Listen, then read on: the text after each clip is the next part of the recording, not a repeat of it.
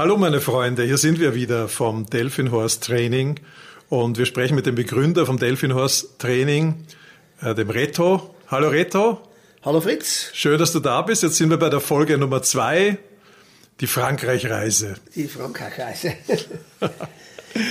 und du hast letztens äh, uns erzählt, dass ihr da übernachtet habt. Ihr seid ja äh, über die Grenze gekommen, auf dubiose Art, aus Versehen eigentlich. Ne? Ja, aus reines Versehen. Ja, durch den Wald, plötzlich in Frankreich hast du doch gedacht, hinter dir ist einer, ist jemand her. Dem war aber nicht so. Zum Glück, und, ja. und dann hast du das Zelt ausgepackt und bist, hast übernachtet.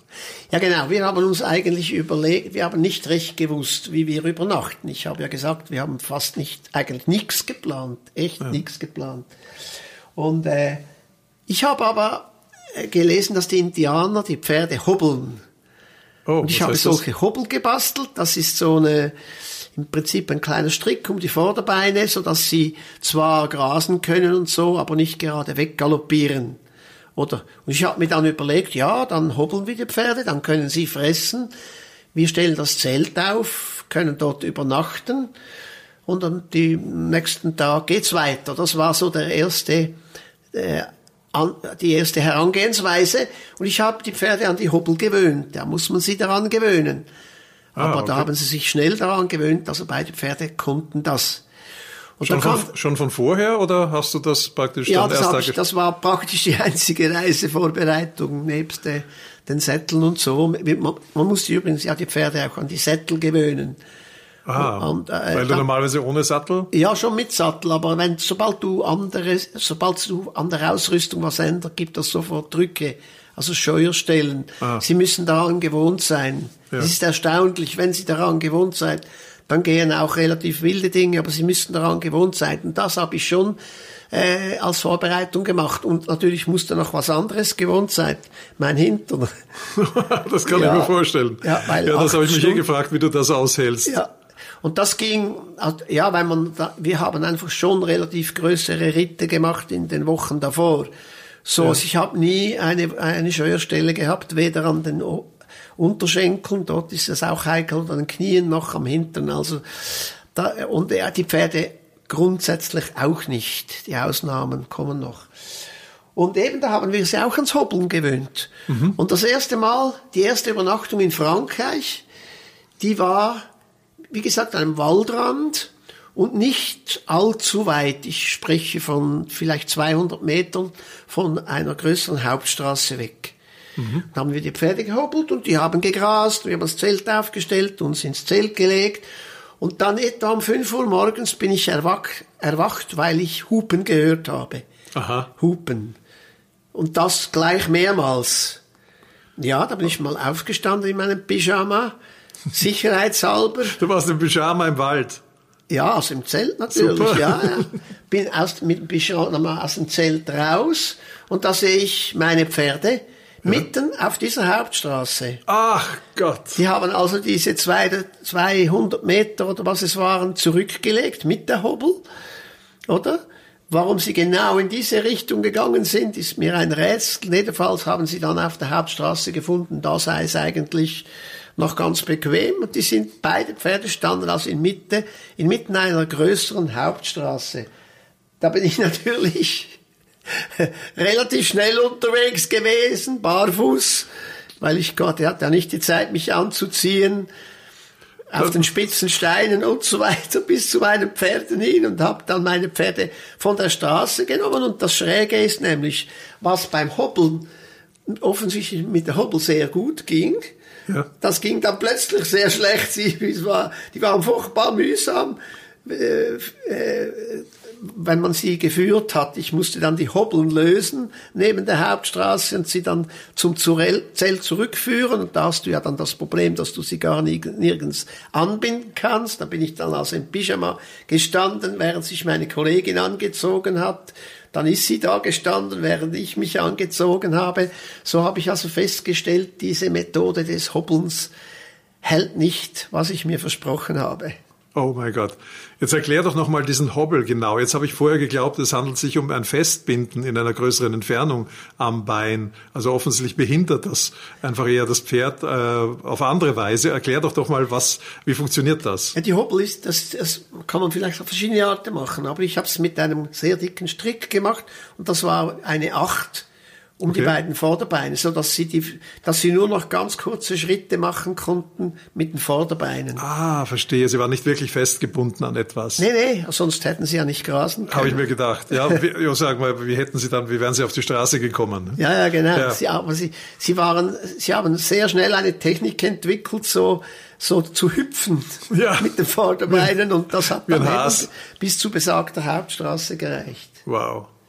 Aber es kam keine Polizei und du konntest rechtzeitig alles in Ordnung bringen. Ja, zum Glück auch keine Zollkontrolle. Sehr gut. Ja, wie ging es dann, dann weiter mit den Übernachtungen? Gute Frage. Ja, ich habe dann gemerkt, also diese Hobbelmethode, die funktioniert nicht gut. Ja. Und das ist ja, hätte auch schief gehen können. Ich habe dann gemerkt, man muss einen, eine abgesperrte Fläche finden, also eingezäunt. Und äh, ja, das war dann etwa die zweite oder dritte Nacht. Äh, auch an diese Nacht erinnere ich mich sehr gut. Erinnere ich mich sehr gut. Weil da hatte ich noch, wir hatten noch zu wenig Erfahrung. Wir sind viel zu lange geritten. Ja. Wir haben nicht irgendwie um 6 Uhr was gesucht. Und dann ist es halt trotzdem dann relativ schnell 8 Uhr, 9 Uhr. Und in Frankreich sind die Distanzen viel größer, viel größer zwischen den Ortschaften. Es ist nicht so in der Schweiz, wo du kaum bist du angetrabt, schon wieder in einem Bauernhof bist. Und äh, dann brauchst du auch entsprechend Zeit, was zu suchen. Ich habe dann gesucht. Mein Französisch ist miserabel. Und äh, j'avais deux chevaux und so. Irgendwann habe ich dann, wir, äh, wir haben relativ schnell einen Platz gefunden bei einem Bauern, der hat gesagt, er hat einen Petit Park. Mhm. Und äh, wir sind dann zu diesem Petit Park gegangen mit unseren zwei Pferden. Und ja, das war größer als die größte Weide, die ich in der Schweiz je gesehen habe. Aber das war ein Petit Park, oder? Ja. Allerdings standen da auch verrostete Mähdrescher und solche Dinge rum. Das wäre ja noch gegangen. Aber es hatte sehr viel Hahnenfuß. Aha. Und Hahnenfuß ist giftig. Mhm. Oder? Aber es, äh, unterdessen war es am Eindunkeln und ich, wir hatten gar keine große Wahl mehr, also habe ich mal die Pferde freigelassen, die Umgebung etwas abgesucht, ob da nicht noch Draht rumliegt, dann die Pferde freigelassen und dann mit der Taschenlampe mittlerweile beobachtet, ob sie jetzt den Hahnenfuß fressen. Mein Gott. Und ja. das Pferd meiner Kollegin, das hat den Hahnfuß umgrast. Das hat keinen Hahnenfuß gefressen. Gut. Aber mein Pferd hatte sowieso so ein bisschen so einen gemütlichen Charakter. Er hat zwar auch um den Hahnenfuß herum gefressen, aber nur so mehrheitlich. Immer wieder mal ist so eine gelbe Blüte in seinem Mund verschwunden, oder? Also äh, habe ich lange gezaudert, was ich jetzt machen soll und habe mir dann gesagt, ja, er wird schon nicht gleich sterben, oder? Wir haben dann das Zelt aufgebaut in diesem Petit Park. Ah, drinnen? Ja, ja, genau. Und äh, die Pferde waren dann frei. Wir haben uns dann nach längerer Taschenlampenbeobachtung haben wir uns dann entschieden zu schlafen zu gehen. Ja, und dann hat dann diese Nacht begonnen, die zweite Nacht der Erfahrung. Weil erstens mal, wenn die Pferde so mit dir unterwegs sind, dann lehnen sie sich an dich an. Das heißt, irgendwann hat sich Jesse, mein Pferd, dann niedergelegt, aber ja. nicht irgendwo in diesem Petit Park, sondern genau neben dem Zelt. Aha. Und da hat er sich einen Platz gesucht und das Zelt hat ja Schnüre, die gehen nach außen. Ja. Dann ist dann bei mir im Zelt plötzlich eine Ecke nach außen gegangen und dann wieder zurück und dann eine andere Ecke nach draußen und dann zurück, und zwar mehr als vorher, da ist nämlich der Hering rausgerissen draußen. Ja. Oder? Das war dann mal das erste Problem, also musste ich wieder raus, den Hering wieder einschlafen, ihm sagen, geh mal ein bisschen weiter weg. Hat er zwar eine kleine Runde gedreht, aber ich war noch nicht richtig im Schlafsack, ist er schon, war er schon wieder neben dem Zelt. Und dann kam das zweite Problem, irgendwann später. Wenn sich ein Pferd niederlegt, dann stöhnen die.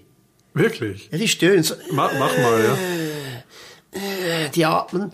Also das habe ich gar nicht gewusst, welcher Pferdebesitzer weiß das schon. Ja. Oder? Aber dann Na, hat er einmal oder dauerhaft? Nee, nee, schon. Nee, beim Abliegen und dann ab und zu hat er wieder gestöhnt. Und zwar fürchterlich. Also, äh, äh, oder? Und dann kam ein schlechtes Gewissen. Er stirbt. Wegen Wirklich? dem Hahnenfuß. Ach Gott. Oder? ja, ich, ich habe das ja nicht gewusst, dass Pferde stöhnen, wenn sie abliegen. Ach so. Also bin ich sofort, hab meinen Pyjama wieder zum Schlafsack raus, Reißverschluss raus und raus aus dem Zelt, um, zu, um, um, um, um, um, um mein Pferd zu retten. Das erste Problem war, er musste auch mal kacken. Und das hat er genau vor dem Zelteingang gemacht.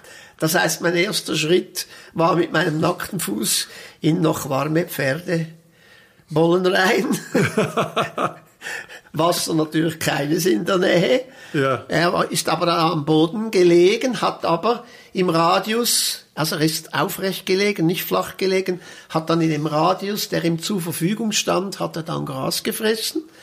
Also man hat am Morgen genau gesehen, wo er überall gelegen hat, wegen diesem Radius, dem abgegrasten Radius. Und ja, Ende gut, alles gut, er ist nicht gestorben. Tatsächlich nicht. Gott sei Dank. Er hat aber einen Ausschlag gekriegt. Äh, aber, Tatsächlich von dem Hahnenfuß, denkst du? ja, ich denke, es, war eine allergische Reaktion auf den Hahnenfuß. Ja. Aber äh, er hat das also überlebt. Ich, ich war dann mit einem Not, wie sagt man, not, notmäßig gesäuberten Fuß da äh, wieder im Schlafsack irgendwann. Es war keine sehr erholsame Nacht. Und am Morgen irgend um 5 Uhr bin ich dann, sind wir dann aufgestanden und, und haben unsere Pferde eingesammelt und haben also herausgefunden, Erfahrung Nummer zwei, stell das Zelt außen am Petit Park auf, aber nicht drinnen, weil sonst hast du keine gute Nacht. Und es war immer noch die Angst, dass er sich vielleicht wälzt, gerade neben dem Zelt, und ich vielleicht dann mitten in der Nacht einen Pferdehuf auf dem Kopf habe. Also, ja, es ist gar nicht so einfach. Ja, und so wie, was mit diesem Ausschlag war, könnte ich dir dann in der nächsten Folge vielleicht erzählen. Ja, gerne. Was Erzähl mir. denkst du? Hast ja, du noch eine Frage? ja, was war eigentlich dein grundlegendes Ziel? Wo wolltest du hin? Das heißt, was war dein Plan im Kopf, wo du hin wolltest? Ja, wie ich schon gesagt habe, mein Plan war einfach ans Meer zu reiten. Das war der Plan. Ja. Ganz easy. Sehr ein einfacher Plan. Mein ja. Gott. Wie viele Stunden hattest du schon jetzt hinter dir auf diesem, auf diesem, Bis zum Zelt. Jahr, wo du gerade erzählt hast, die Geschichte bei, bei dem Bauernhof? Ja, Oder waren das schon Tage? ja, ja, es war etwa am dritten Tag. So genau weiß ich das nicht mehr. Es war etwa am dritten Tag. Es war jedenfalls noch, wie man sagt, die Lärmkurve war noch steil. Ich habe da noch Verschiedenes herausfinden müssen. Ah ja, da gibt's, ja, wenn ich jetzt schon dran bin, oder? In, in einer späteren Nacht habe ich dann gesagt, ja, das mit, wenn man keinen Petit Park hat, kann man ja das Pferd am Baum anbinden. Ja, Und so mit der Strick so lang, dass er auch abliegen kann. ja. Das stimmt. Das stimmt grundsätzlich. Das geht. Aber du hörst es dann die ganze Nacht oder die halbe Nacht irgendwie knirschen. Also das Ja. ging mir so. Und als ich am Morgen dann aufgestanden bin, da ist das Pferd immer noch angebunden gewesen. Aber er hat aus Langeweile oder Lust den Baum abgeschält. Die Rinde, Oh, da hat dann es mindestens, sagen wir mal, wahrscheinlich einen halben Quadratmeter Rinde gefehlt am Baum. Und ich war dann ganz froh, dass kein Förster in der Nähe war. Gut, das, in Frankreich ist das vielleicht nicht so eng, Ja. aber äh, auch das Anbinden an einem Baumstamm geht nicht einfach so. Da habe ich dann eine Lösung gefunden, aber äh, ja, das nächste Mal oder über, über, über nächste Mal. ja, super. Da sind wir schon ganz neugierig, wie deine Reise weitergeht. Das war also die Folge zwei und wir freuen uns schon auf Folge drei vom Delfinhorst Training und das war der Reto und der Fritz. Danke fürs Zuhören und bis zum nächsten Mal. Ja, danke vielmals und ich freue mich auch aufs nächste Mal. Super.